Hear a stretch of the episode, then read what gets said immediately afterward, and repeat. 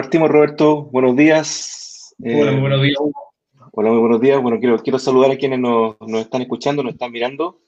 Eh, estamos muy eh, contentos de poder partir esta serie de conversaciones. Vivimos un momento muy particular y especial en, educación eh, y, hemos querido en colegio abrir un espacio de, reflexión y de conversaciones con distintos actores que están innovando, buscando alternativas, buscando estrategias para poder enfrentar esta contingencia que, nos va a hacer aprender muchas cosas. Y, qué mejor que partir esto con un rector de un colegio, con, con Roberto Bravo, quien está ahí en, pantalla. Roberto es actualmente rector del Colegio Inglés de Talca, está en, su ciudad, en la capital del Maule. Eh, Roberto es magíster de Lingüística Aplicada en la Universidad de Chile, magíster en Dirección y Gestión Escolar de Calidad de la Universidad del Desarrollo, magíster en Dirección y Liderazgo Escolar de la Pontificia Universidad Católica, pasante del programa Aulas Globales de Finlandia, director de CAP Maule, red de trabajo colaborativo entre equipos directivos de la séptima región, y autor del libro Manual de Supervivencia, Gestión y Liderazgo Escolar, que es un libro que escribiste antes que, partiera esto, pero, pero muy, tuviste una visión ahí eh, muy pertinente el, título del libro de Manual de Supervivencia. Bienvenido Roberto, ¿cómo estás? Bueno, Hugo, primero dar las gracias por la, por la invitación de poder contar la, la experiencia que tenemos como, como colegio en, en, Talca y sobre todo quizás también contar la experiencia que estamos teniendo los directivos escolares y los profesores a lo largo de, Chile en estos, en estos días eh, difíciles, eh, extraños también, pero que, creo que también nos han dado, como educadores, tenemos una oportunidad tremenda también de repensar la escuela y de lo que estamos haciendo. Entonces, por ese lado también muy contento, cansado, pero, pero muy contento. Bueno, muchas gracias por, por compartirlo. Roberto, quizás partamos por, por lo, lo, más básico, lo anecdótico, lo emocional. ¿Cómo, ¿Cómo fue para ustedes para el colegio cuando, me imagino, suspendieron clases el 16 de marzo? O sea, llevamos tres meses sin clase. ¿Cuáles fueron las primeras reacciones? ¿Cómo, cómo enfrentaron esta, esta contingencia para, para, poder planificar y cuáles han sido las etapas de, de desarrollo de, de la planificación en el colegio? Mira, pues, yo creo que, que, para todos ha sido un inicio de año distinto. Recuerda tú que veníamos desde el estallido social eh, en octubre, ¿cierto? Y eso también, por lo menos en nuestra ciudad y bueno, en Santiago también, de una u otra forma cambió muchas de las agendas que teníamos los colegios, las escuelas. Eh, veníamos con eso y, y, en marzo alcanzamos a estar dos semanas. Eh, y si ustedes se acuerdan, el primer caso de coronavirus fue en Talca.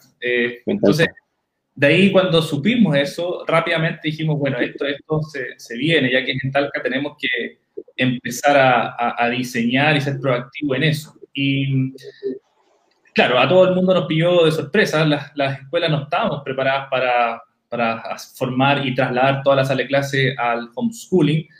Y, y lo primero que, que, hicimos fue, bueno, eh, pensar en un plan a mediano y largo plazo, entendiendo que esto se venía largo. Eh, y lo fuimos conversando y armando con, con los equipos técnicos e inmediatamente con, los profesores. Pero fue bien, fue bien complicado al, al inicio, al no tener certeza, eh, al no saber y no tener experiencia en, en, en, cuanto a liderazgo o gestión de colegio en tiempos de pandemia, que no la teníamos. La literatura dice bien poco en eso. Entonces, eso no, fue una... No hay, no hay precedente, no, no, nadie está preparado. En ninguna planificación estratégica estaba incorporado pandemia. Exactamente. Así que intentamos con los equipos reaccionar y, siempre pensando a mediano y largo plazo, entendiendo que esto se venía eh, largo y eso nos ayudó también a, ir probando distintas plataformas con, mucha anticipación y, eso nos ahorró bastante dolores de cabeza eh, en lo sucesivo. Así que eh, por esa parte, la planificación a mediano y largo plazo nos ayudó bastante. ¿Qué, ¿Qué fue lo más complejo de estas decisiones que fueron tomando? la decisión de qué tecnología, la decisión de replanificar, el impacto con la comunidad, la contención emocional de apoderados, de, los mismos profesores. Los profesores, yo también soy profesor, Roberto, yo no, no, no, no, como tú dices, no estamos preparados. Nosotros somos de cara a cara, de la retroalimentación, de mirarte a los ojos para ver si me están entendiendo, para buscar señales en la expresión corporal y todo eso con esta barrera eh, fantástica, pero ¿Qué, fue lo más complejo de, este proceso? A ver, efectivamente, yo creo que lo que tú dices tiene, tiene mucho sentido, que la escuela, eh, digamos, el fin último de la escuela es, formar a este futuro sujeto ciudadano, a estas nuevas personas, eh, a través del vínculo. Y cuando no tenemos este vínculo, este, este, contacto con los estudiantes, el sentido de la escuela muchas veces deja de tenerlo.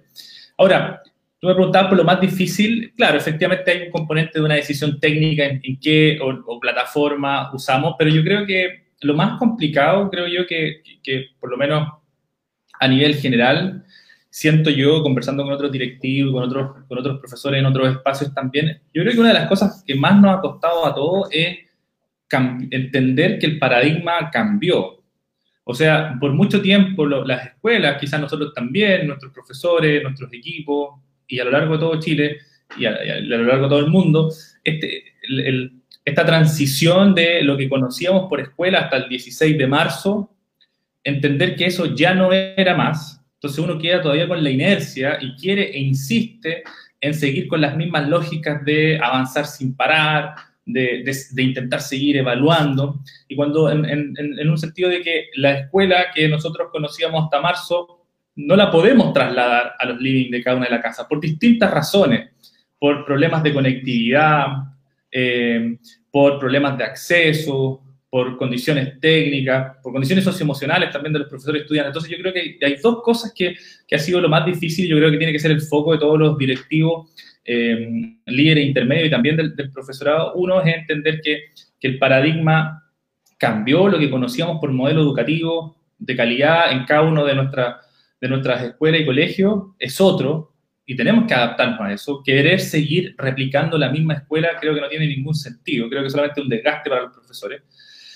Y por lo otro, y, en segunda parte, lo más complicado, creo yo, es el acompañamiento eh, socioemocional, es lo más difícil, porque todos, profesores, estudiantes, padres, apoderados, estamos con una carga emocional gigantesca. O sea, la cantidad de, familias que están siendo, eh, quedando sin empleo, eh, estudiantes y profesores que han, que han vivido de cerca la muerte de un ser querido por, por, por, este virus supone un desafío enorme. O sea, ¿cómo tú le vas a exigir a, un alumno eh, ciertas estructuras, ciertas demandas, que ese alumno recién ha perdido un abuelo o un padre, o, está su padre en, eh, en, la UCI en estos momentos, caso que nos pasa a nosotros? Entonces, eso te, te, hace pensar, bueno, ¿cuál es el fin de la escuela en estos momentos? ¿Es seguir pasando materia en esta lógica de avanzar o, hay otro fin que, que, es principal? Nosotros creemos que hoy día... Eh, eh, se necesitan que nuestras directrices acompañen el, lo socioemocional y la carga que hoy día están teniendo tanto estudiantes, papás y profesores. Y desde ahí cuando uno entiende eso, se hace más fácil. Nosotros también pasamos por lo que han pasado muchos colegios, por esta, por esta discusión de los padres, ¿no? De, eh, en cuanto a yo pago por un servicio y la calidad que me están entregando. Esto que se instaló, ¿cierto?, hace un par de meses y que se realizó en algunos casos. Claro, pero cuando uno cuando uno entiende que al final de eso, cuando uno escarba un poco esas, esas críticas, esas quejas, claro, también hay familias que están desesperadas en lo económico o tensionadas. Por primera vez ellos están teniendo que encargarse de la educación de sus hijos como tal en la sala de clase y no son profesores. Entonces, obviamente eso puede sobrepasar a cualquiera. Y cuando uno entiende, y cuando uno entiende que lo socioemocional hoy día cobra particular relevancia, eh, aumentar los grados de empatía, eh, y de comprensión yo creo que ayuda bastante. Y, eso es lo que hemos intentado direccionar en estos días, por lo menos en nuestro colegio. Yo veo ahí que tú separas como tres elementos que me parecen críticos. Lo, netamente académico curricular, el desarrollo de una empatía y una conexión emocional de, contención y de, de, comunicación con la comunidad y la relación, tercer elemento probablemente la relación con la comunidad y, la, en términos de comunicación y de, y de establecer una alianza que permita sostener las adecuaciones. Déjame, te voy, a citar porque tú, tú, tú, publicaste una columna en el mostrador hace unos días atrás que tiene, un título muy provocador que se llama Liderar para reescribir la escuela. Y, y cito, para partir por el lado curricular, eh, cito una, oración que está en tu columna, dice, Hoy tenemos la envidiable posibilidad de examinar nuestro currículum y poner el servicio de desarrollo de habilidades para la vida, renunciando a la lógica de avanzar sin parar y a la memorización mecánica de datos para su posterior evaluación, que me parece una visión muy optimista, o sea, positiva, de, mirar el lado lleno y decir, bueno, mira, eh, eh, eh, me, encanta el concepto, la envidiable posibilidad de examinar nuestro currículum. Como, ¿tú, tú, tú, sientes que históricamente no hemos podido, no has tenido la autonomía o la libertad para innovar, adecuar, reestructurar la forma como establece el plan de contenido, pero asociado a eso la didáctica y la estrategia. Y, yo quiero, leo entre líneas, pero puede ser interpretación mía, de que está diciendo aquí hay una oportunidad inédita de innovar en lo curricular y en lo didáctico, que quisiera que nos contara un poco más de, cómo ve específicamente ese ámbito, el ámbito eh, y, qué innovaciones son las que ustedes están implementando y qué acciones concretas para aprovechar esta envidiable oportunidad como tú lo planteas. Mira, yo, yo tengo la suerte de participar en un, en un programa semanal que se llama Con Pizarra en Mano. Bueno, de hecho, es hoy día en la tarde, todos los miércoles a las 19.30 horas. Invitamos eh, distintos académicos, un mundo de eh, miembros del, invitamos gente de la mesa social el otro día que tiene que ver con educación. Y, y una de las cosas que, que hablábamos ahí es que, por ejemplo, mi hermana es enfermera. Ella no tiene la envidiable oportunidad de probar cosas nuevas en este momento. Claro. Ella no la tiene. Ella tiene que ir asustada todos los días. Eh, colegas, y ella trabaja en el Calvo Maquena, es enfermera, trabaja con los niños. Eh, día a día más niños, más eh, papás de, niños que están ahí y colegas, enfermeras, eh, doctores, se enferman. Entonces ella va con mucho miedo. Y ella tiene que, cada vez más los protocolos se restringen mucho más y ella no tiene, no tiene la posibilidad de moverse un centímetro de lo que tiene que hacer. En cambio, nosotros como profesores, y por eso yo lo pongo ahí de forma provocativa, es que tenemos la envidiable oportunidad de repensar lo que estamos haciendo y abrir el currículum como nunca antes. Yo siento que antes, yo, no es que no hayamos tenido la oportunidad de hacerlo antes, yo creo que una de las cosas que nos pasa a nosotros como profesores, y a veces funcionamos con ciertos dogmas, que siempre tenemos el problema del tiempo, es que no tenemos tiempo para hacerlo. Y eso te dice mucho. Bueno, ¿y en qué estás ocupando el tiempo? Y a veces nosotros todos ocupamos el tiempo en esta lógica de... Eh, avanzo, avanzo, avanzo, te califico, vuelvo a avanzar y te vuelvo a calificar. Uno podría tener ciertos cuestionamientos, yo los tengo en relación a esa lógica, eh, y este tiempo me ha hecho cuestionarme mucho más eso. Em, ¿Hasta dónde, qué, qué, tan importante es la nota? Nosotros como colegio, de hace dos años, sacamos las calificaciones en primero básico, ya no tenemos calificaciones en segundo básico y vamos a seguir subiendo sin calificaciones, porque entendemos que la evaluar no es calificar, y yo siento que ahí hay un, hay un, hay un problema con nosotros los educadores que siempre reducimos el concepto de evaluación a la calificación con nota. Un 5-3 no te dice mucho en cuanto a logros de aprendizaje. Eh, no te dice mucho. Em, es básicamente un, cierto, un concepto numérico que uno tiene asociado a ciertas ideas, pero no te dice... Exactamente. Entonces, hoy día eh, tenemos, piensa tú y, y a todos los amigos que nos están escuchando, a veces no nos damos cuenta de algunas cosas. Llevamos tres meses en suspensión de clase, donde tengo entendido que la mayoría de las escuelas y colegios están evaluando formativamente a sus alumnos. Por primera vez nos damos cuenta que los alumnos son capaces de estar tres meses avanzando, cada uno a su ritmo, no digo que eso no es así, pero sin la, sin la zanahoria de la nota. wow, se puede, sí se puede, se puede. Y se están dando cuenta los alumnos y hay que hacerlos ver eso a los alumnos. Y nosotros los profesores también nos estamos dando cuenta de que eh, esta transacción de la nota en mis clases, para que pongas atención u otro, eh, ya no está. Porque esta, este, esta pandemia te, lo, te obliga a no poder evaluar con nota. Entonces uno dice, bueno, aquí hay una posibilidad enorme, como nunca antes, a la fuerza eh, hemos tenido que aprender a que se puede avanzar sin calificar. Eh, tenemos tiempo, desde tercero medio hacia abajo, yo saco cuarto medio porque ellos están en una situación difícil y complicada, de tercero medio hacia abajo, tenemos un currículum priorizado que va a estar este año y el próximo. Tiempo tenemos. Chile es uno de los países que tiene mayor horas de, de clases.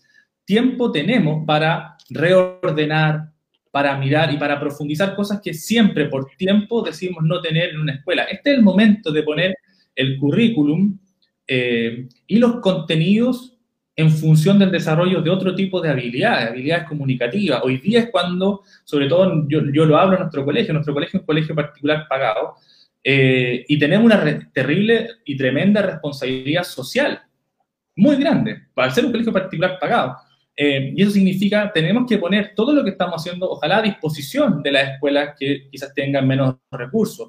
Eso nos obliga a promover eh, la conciencia social, la empatía, la solidaridad en nuestros estudiantes con mucha más fuerza. Bueno, pongamos el currículum, pongamos los objetivos priorizados en función a eso, tomando la pandemia como un detonante. Yo también lo digo ahí en la, columna. Sí, lo señalas. No, utilizar la pandemia eh, para generar nuevo aprendizaje y, y, que sea significativo para los estudiantes sería desaprovechar una oportunidad tremenda que tenemos. Entonces yo creo que esta pandemia ha dejado en evidencia muchas cosas. Yo creo que ha dejado en evidencia la, y ha exacerbado la, brecha, pero también ha dejado en evidencia las posibilidades que, que tenemos. En esas posibilidades, a ver si, si, logramos precisar, porque has dicho cosas muy interesantes como readecuar la estrategia de evaluaciones, el fondo medir para aprender, eh, este, hablaste de nuevas habilidades más blandas, pero que son importantes, significativas, que pueden desarrollarse.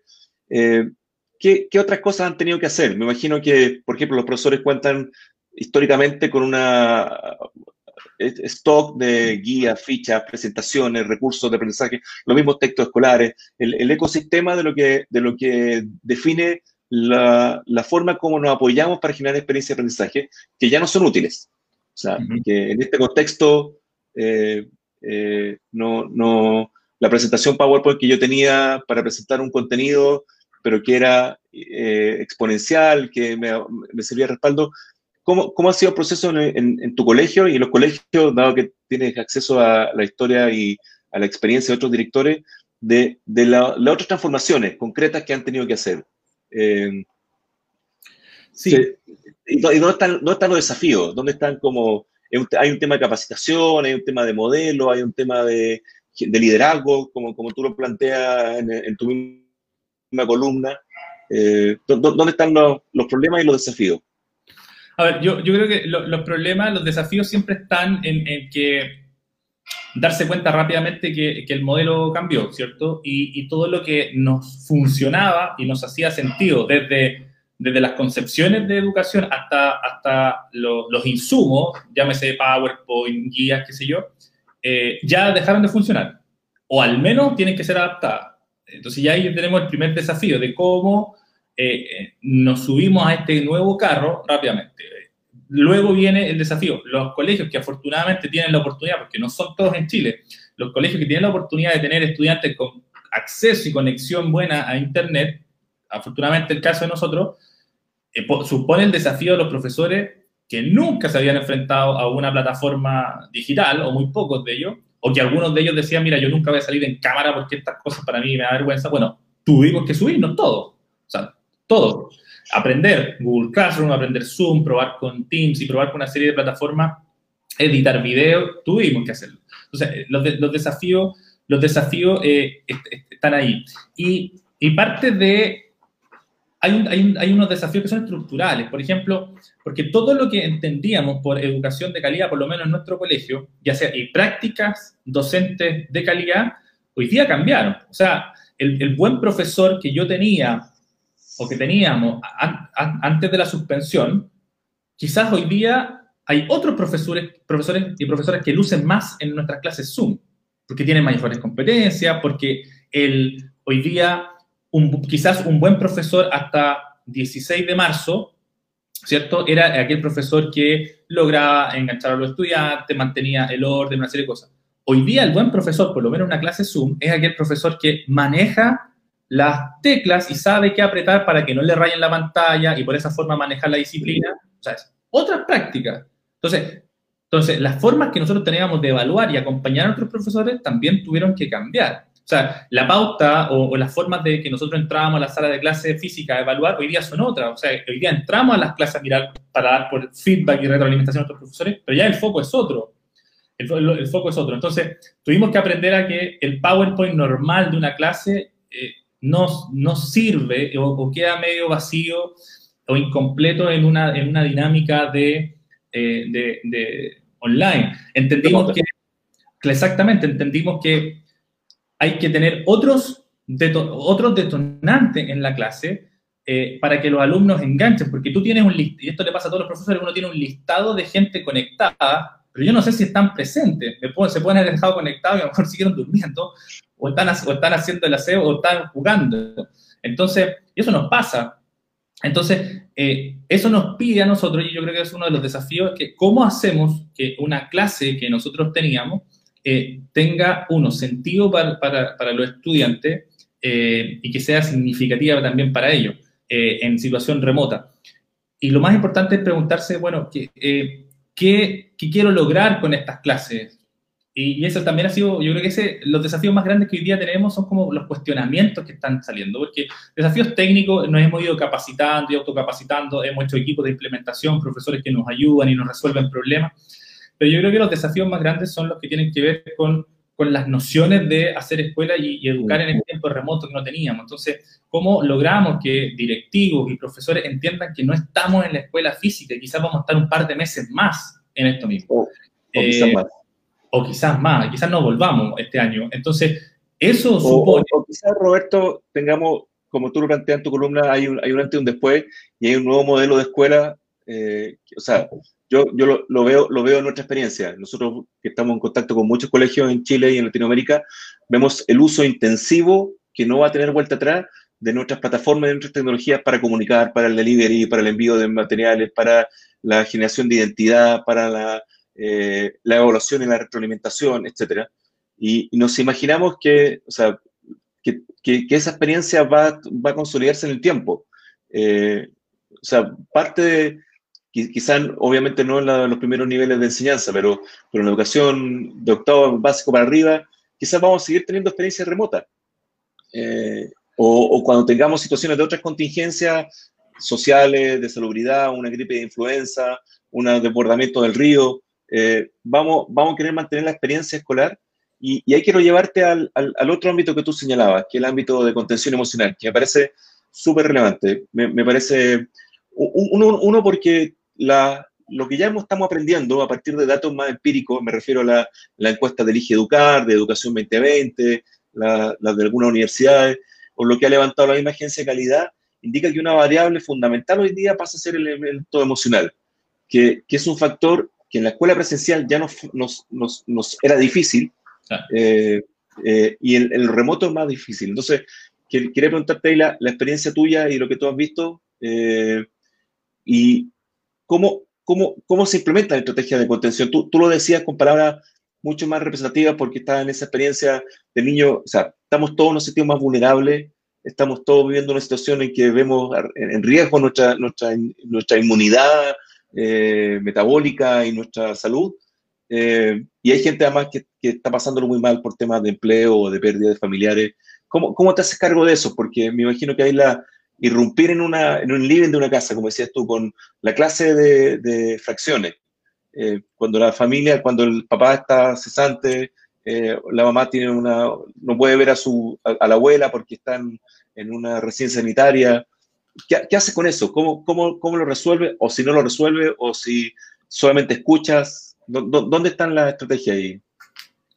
A ver, yo, efectivamente, pues ahí uno tiene que, una de las cosas que, que, que nos hemos puesto como, como objetivo, como, como equipo directivo, como colegio, es explicarle a nuestros apoderados, a todos nuestros incumbentes, a los estudiantes, también a nuestros profesores, es que efectivamente, a ver, la, escuela tiene que seguir siendo escuela y la escuela eh, es la oportunidad donde los niños desarrollan eh, nuevo conocimiento, conocimiento más profundo y también desarrollan eh, estos lazos socioafectivos y se, y se forman como personas. Y una persona es un todo. Entonces, entendemos que tenemos que seguir educando y si tenemos la posibilidad de seguir trabajando las distintas asignaturas, hay que hacerlo. Y nosotros lo seguimos haciendo y seguimos con arte y educación física e inglés. tenemos un canal de, televisión que hicimos en YouTube, donde los niños pueden aprender a cocinar, a hacer yoga, una serie de cosas. Eh, entonces, pero hemos, le hemos llamado a eso eh, oportunidades de aprendizaje. Y eso significa que todas nuestras clases, todas nuestras clases eh, son, tienen un horario, las personas que no se pueden meter en ese horario las pueden ver grabadas, las personas que no pueden ver las clases eh, se pueden meter asincrónicamente a Google Classroom o a los blogs donde están las unidades de guía. Las personas que no pueden hacer eso se pueden meter al canal de YouTube a, intentar sea, cada uno tiene que hacerlo a su ritmo. Eso es lo primero que le hemos dicho a nuestros papás. Y primero con todo entender, pero papá se sobrepasa, no puedo hacer todo. Y cuando le decíamos, papá, es que no tiene que hacer todo. Nadie lo está obligando a hacer todo. No va a ser calificado. No se preocupe. Ahí muchos entendían. Son oportunidades de aprendizaje. Quizás un niño puede hacer todo y, lo felicitamos y lo, y lo, motivamos a que siga. hay niños que quizás pueden hacer el 50%, porque quizás hay un puro computador en la casa y porque quizás los hermanos de la universidad necesitan ocupar el computador, entonces lo entendemos todo. Y hay niños que están pasándolo súper mal por situaciones emocionales o crisis en la familia y, y, quizás no están adelantando, pero, pero, pero acompañarlo en lo socioemocional es vital. ¿Cómo hacemos eso entonces? Bueno, algunas cosas que quizás a, otro colegio le pueden funcionar o no, a nosotros no, creemos que no nos funcionó. Lo primero que hicimos fue levantar, hacer una encuesta muy simple por Google Form a todas las familias de ver primero cómo estaban, si tenían a alguien enfermo, eh, cuáles eran las condiciones que tenían en la casa. Esto cuando estoy hablando de, de marzo, abril, cuando recién partió todo esto, entonces para más o menos saber con qué manejábamos. Hicimos eso. Y luego lo que hicimos fue, dividimos, hicimos un grupo de trabajo y, llamamos a todas las familias del colegio por teléfono. Entonces le pedimos a algunos profesores, jefes que llamaran a nuestra asistente de la educación. Llamamos a todas las familias, primero para saber cómo estaban, para decirle que el colegio estaba abierto para ellos. Y eso ha sido la tónica. Eh, yo creo que lo, lo que mejor saben de seguir el vínculo y, y contener al estudiante son los profesores y las profesoras entonces, pedirle a ellos el contacto, ya sea por grupos de WhatsApp, ya sea por teléfono, por un mail, eh, es vital. Y yo creo que em, ese acompañamiento nos ha servido mucho. Y en cuanto al acompañamiento técnico, digamos, con algunas familias psicopedagógicos, eh, hoy día tenemos más de 200 distintos planes de trabajo que el equipo de psicoorientación hace un esfuerzo enorme por conocer los casos de los niños con necesidades educativas especiales eh, más complicados Piensa tú que hoy día no tiene la estructura del colegio, entonces hay muchos niños que no lo están pasando bien en ese sentido. Entonces tenemos planes de acompañamiento, llamamos a las familias, les escribimos cómo están los planes o qué necesitan. Entonces ese, ese contacto, por supuesto que es mucho trabajo, pero nos ha ayudado a tener esta, en parte, esta, esta, esta contención en lo emocional de, de muchos de nuestros estudiantes. En cuanto a los profesores, también lo mismo, le hemos pedido a nuestros, a nuestros jefes de departamento que estén en contacto diario con sus profesores, no solamente para monitorear las actividades propias del trabajo, sino que para ver cómo están. Hemos hecho café concert digitales para la comunidad y para los profesores. Entonces hay profesores que tocan en vivo, nos juntamos cada uno en su casa. Eh, hemos hecho con café concert para la familia. Hemos hecho encuentros de mamás profesoras para que puedan conversar. Porque Piensa tú que hoy día nosotros vivimos en un país machista, entonces donde las profesoras nuestras siguen trabajando todo el día, pero a la par tienen que, lamentablemente, en muchas de, las situaciones, hacer las cosas de la casa. Eh, entonces, hay una carga enorme en las profesoras hoy en día. Entonces, se han hecho estos encuentros, vamos a tener un encuentro de papás, eh, profesores del colegio. Entonces, la idea es seguir con estas instancias lúdicas de conversación para, uno, ir, ir, ir manteniendo el vínculo, pero también para dar estos, estos, estos escapes, estas válvulas de escape eh, a, un, sistema que, está, que se tensiona, que, que, nos cansamos, los profesores hoy día están cansados, las profesoras están cansadas por todo lo que significa el teletrabajo, que los que son profesores y nos están escuchando hoy día lo saben, se, se siente eh, tres veces más el trabajo, porque preparar una clase en Zoom, preparar el material, los profesores rurales que tienen que ir a dejar el material, la, la experiencia exitosa que están en algunos colegios, en algunas escuelas del norte, que tienen que hacer clases por, por radio, todo eso eh, supone preparación, eso no es, eso no es azaroso, eh, eh, eso no es espontáneo. Entonces, hay, que, hay que acompañar a, a los profesores y a, lo, y, a y a, los equipos humanos, profesores, papás, niños, en, en, distintas formas. Y eso es lo que hemos intentado hacer, y por lo menos hasta ahora no, creemos que no ha funcionado. Hay un elemento interesante en lo que, en lo que relata Roberto, que tiene que ver con, con la inclusión y la diversidad, eh, porque desde hace muchos años que en educación veníamos hablando de la importancia de atender la diversidad, de respetar los ritmos y estilos de aprendizaje, y te escuchaba cuando tú contabas, mira, si, si quieres puedes ver la clase en, línea, si no la puedes ver asincrónica, si no está en el PowerPoint, si no está en la guía de material, si no está el apoyo para el papá, la, la nosotros estamos acostumbrados en educación formal, me refiero al aula, a, tener estandarizado a los niños sentados, todos más con el mismo nivel. A esta hora estamos haciendo lenguaje, a esta hora estamos haciendo educación física, todos tenemos las mismas condiciones, el mismo pupitre, los mismos recursos de aprendizaje, y, nos enfrentamos a una situación en que el ambiente del hogar es diverso. Eh, no todos pueden estar a la misma hora en clases mm, por distintas razones, ya, ya sea por conectividad, por infraestructura o por, por la dinámica del hogar. Eh, no todos tienen el mismo nivel de apoyo. Hay papás que pueden apoyar a su hijo, otros que no pueden apoyarlo porque están teletrabajando o porque no tienen los conocimientos para apoyarlo. Eh, no, no todos tienen el mismo tiempo para invertir en refuerzo de guía. En fin, eh, no todos pueden imprimir una guía. Entonces, hacerse cargo de esa diversidad me parece tremendamente interesante.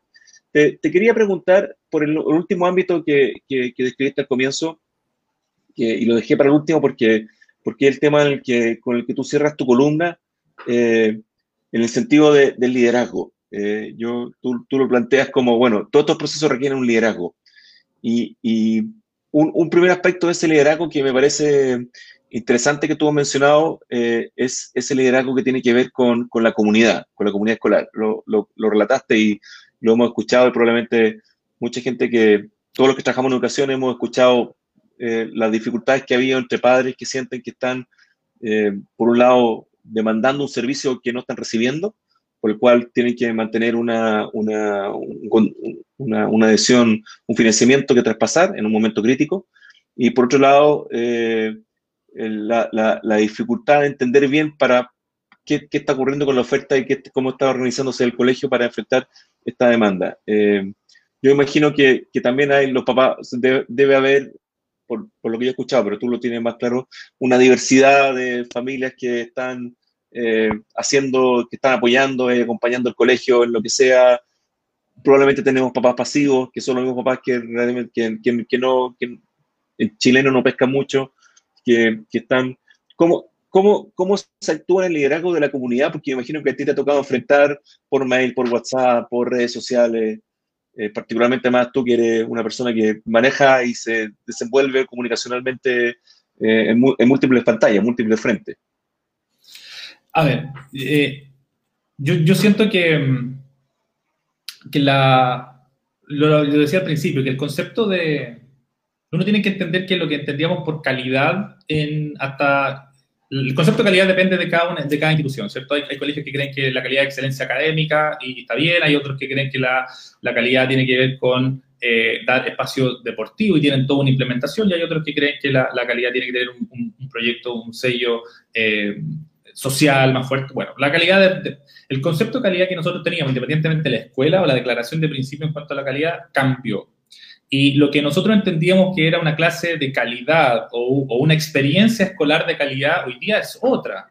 Eh, y ahí eso hay que entenderlo rápidamente y no quedarse eh, eh, atrapado en, en, en, esa mirada antigua. Entonces, cuando, tú, cuando uno logra eso y entiende que hoy día la calidad tiene que ir por otro lado, eso supone mucho, mucho trabajo y eso supone de un liderazgo eh, importante.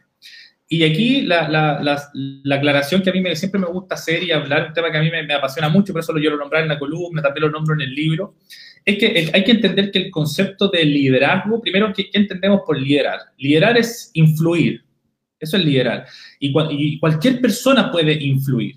Entonces, hoy día hay que entender que el liderazgo ya no es un atributo personal del director del colegio, del rector del colegio, sino más bien que el liderazgo hoy día lo tenemos que entender como una característica de la organización. Eso quiere decir que el liderazgo tiene que ser distribuido. Eso quiere decir que todos los profesores y profesoras y asistentes que trabajan con niños tienen la capacidad de influir y por ende son líderes, son líderes pedagógicos. Cuando intentamos traspasar esa, esa, esa visión de, del liderazgo, podemos armar equipos potentes para que muevan cosas. Si no es muy difícil, si, solamente tenemos que la iniciativa y el liderazgo y la energía la posicionamos solamente en la cabeza, en la directora, en el director, es muy difícil. Grandes cambios no vamos a poder, poder hacer. Pero cuando entendemos que el profesor de asignatura, cuando entendemos que el profesor jefe es líder porque influye en su curso, eh, las cosas fluyen mucho más rápido. Y si a eso todos entendemos una visión compartida de lo que entendemos por calidad hoy día en pandemia, en mi colegio, en el tuyo, en la escuela del norte o del sur de Chile, se hace mucho más fácil. Entonces, por mucho tiempo nosotros teníamos esta mirada verticalista de que el liderazgo es solamente un atributo del director o la directora, en situación que hoy día creemos que ese liderazgo tiene que ser compartido, tiene que ser distribuido a lo largo de toda la gente que tiene que ver con, con, con, educación. Y cuando uno logra eso, puede armar proyectos interesantes y puede diversificar la oferta en estos tiempos. Yo siento que yo he sido bien crítico, soy bien crítico de cuando alguien me dice, claro, es que tu colegio tiene recursos y por eso hace cosas. No, hacer un canal de YouTube es completamente gratis, lo hacen los profesores, ahí no hay grandes recursos. Hacer, eh, eh, exponerse a la experiencia de que están haciendo colegios interesantes en el norte de Chile con las radios, eso no tiene grandes inversiones. Entonces, eso, eso supone eh, liderazgo de los equipos para influir y generar nuevas ideas y nuevos recursos en, este tiempo. Entonces, cuando tú tienes una profesora, por ejemplo, rural, donde el único medio para contactarse es WhatsApp, y ella ha generado toda una estructura donde ella les envía la fotografía o las notas y los niños les mandan audio de vuelta, ahí está generando una retroalimentación eh, rica y, y, frecuente y no hay una gran inversión de dinero ahí. Entonces, tenemos que sacarnos de repente esta imagen caricaturesca donde es que los colegios A o B o C es por... No, hay una, aquí el recurso más importante que creo yo que tienen las escuelas no es el recurso económico, sin duda que ayuda, pero hay un recurso que es mucho más importante y ese recurso hoy día se llama liderazgo. Y ese liderazgo tiene que ser distribuido a lo largo del colegio. Eh, si no se hace, mm, avanzar y sobre todo avanzar en, en espacios de pandemia y crisis va a ser muy, pero muy difícil y vamos a seguir haciendo lo mismo. Y lo más triste, Hugo, es que cuando volvamos de, esta suspensión, si no somos capaces de aprovechar las oportunidades que hemos desarrollado, las oportunidades de manejo de nuevas plataformas, si no nos damos cuenta, no aprovechamos de que eh, nos damos cuenta que en tres meses los alumnos pueden avanzar sin calificar y cuando volvamos vamos a volver a hacer exactamente lo mismo, no habremos aprendido absolutamente nada y yo creo que estaríamos dando la espalda a una oportunidad para nuestros estudiantes. Completamente de acuerdo, Roberto. Roberto, mira, no, no tenemos varios saludos. quiero, quiero agradecer los saludos de Ariel, de Gabriela, de Patricio, de Natalie, de Victoria. Laura y Gabriela comenta en el chat del, de que, que, fue docente de tu colegio, Colegio Inglés, en el año 2010, que está de acuerdo contigo y que hay un desafío para, para actualizarse. Gracias, Laura, por tu comentario. Eh, Marian nos recuerda lo complicado que, que, está la situación emocional y las cifras que hay al respecto. Ashley nos saluda. Claudio Vera no, nos comenta que los recursos eh, necesarios son las personas y lo importante es creer en las personas. Muchas muchas gracias por eso, Claudio. Eh, y Ángela, en, en, tu chat ahí, nos comenta que los profesores hemos tenido que reinventarnos te, felicita Roberto y, comenta que en su colegio se han hecho reuniones personales, eh, o sea, entrevistas personales, reuniones de apoderados, que han avanzado mucho junto en, este camino remoto. Yo, yo creo que, yo creo que, que, bueno, cerrando esta conversación, eh, me, quedo con dos ideas antes de darte el espacio de las palabras finales, Roberto, por si quieres comentar algo más. Una, una idea que me, que me parece muy interesante es eh, me, quedo con tu concepto, la envidiable posibilidad de examinar nuestro currículum, que yo lo, extendería nuestra, nuestra la identidad y la característica eh, de, lo que, de lo que es hoy día educar eh, y de hacerse cargo sistémicamente de la diversidad, de la contención emocional, del mismo equipo humano que conforma el colegio. Me, me parece muy provocador lo, que tú, lo que tú señalas. Te, te, comento que nosotros en otra escala, en Colegium, tenemos nuestro espacio de, conversación y, o sea, una empresa como la nuestra que es muy tecnológica, desde hace ya tres meses que estamos en modalidad trabajando en, el hogar, pero hemos dado cuenta que la contención, la conversación, el abrir espacio en videoconferencia, no solamente para hablar de la pega y del trabajo, sino que para hablar de nosotros mismos, es algo, algo fundamental. Necesitamos vincularnos, necesitamos eh, contenernos. Y, y, y, la otra idea es la de la diversidad, ¿no? O sea, reconocer que, tenemos ambientes diversos donde hoy día estamos haciendo educación y esos ambientes tienen contextos que, que tenemos que atender y que, que, tenemos que aprender. Yo, yo me quedo con este concepto de que es una tremenda oportunidad que, que, que si lo miramos desde el lado de, de, de las desde la ambiciones históricas de hacer cambios estructurales en el sistema escolar, quizás no fue la mejor forma, quizás la pandemia tiene unos costos que no nos hubiera gustado llegar, pero, pero los educadores somos personas que sabemos adaptarnos eh, nunca, nunca lo que planificamos a fin de año es lo que ocurre en el año, nunca, pandemia o no pandemia. Eh, somos, somos animales de adaptabilidad, sabemos entramos a una sala de clase, encontramos menos niños, niños con problemas familiares, adaptamos lo que estamos haciendo, reaccionamos, tenemos, esa, en nuestra vocación ese ADN y, hoy día una gran oportunidad para hacerlo. Te, dejo, Roberto, para que puedas cerrar. Eh. Bueno, muchas gracias, Hugo. Yo comparto plenamente tu, reflexión final. Eh, y bueno, yo siento que la, conexión con, la familia eh, y los estudiantes y los profesores es vital. Es, lo único que, que, podemos seguir haciendo.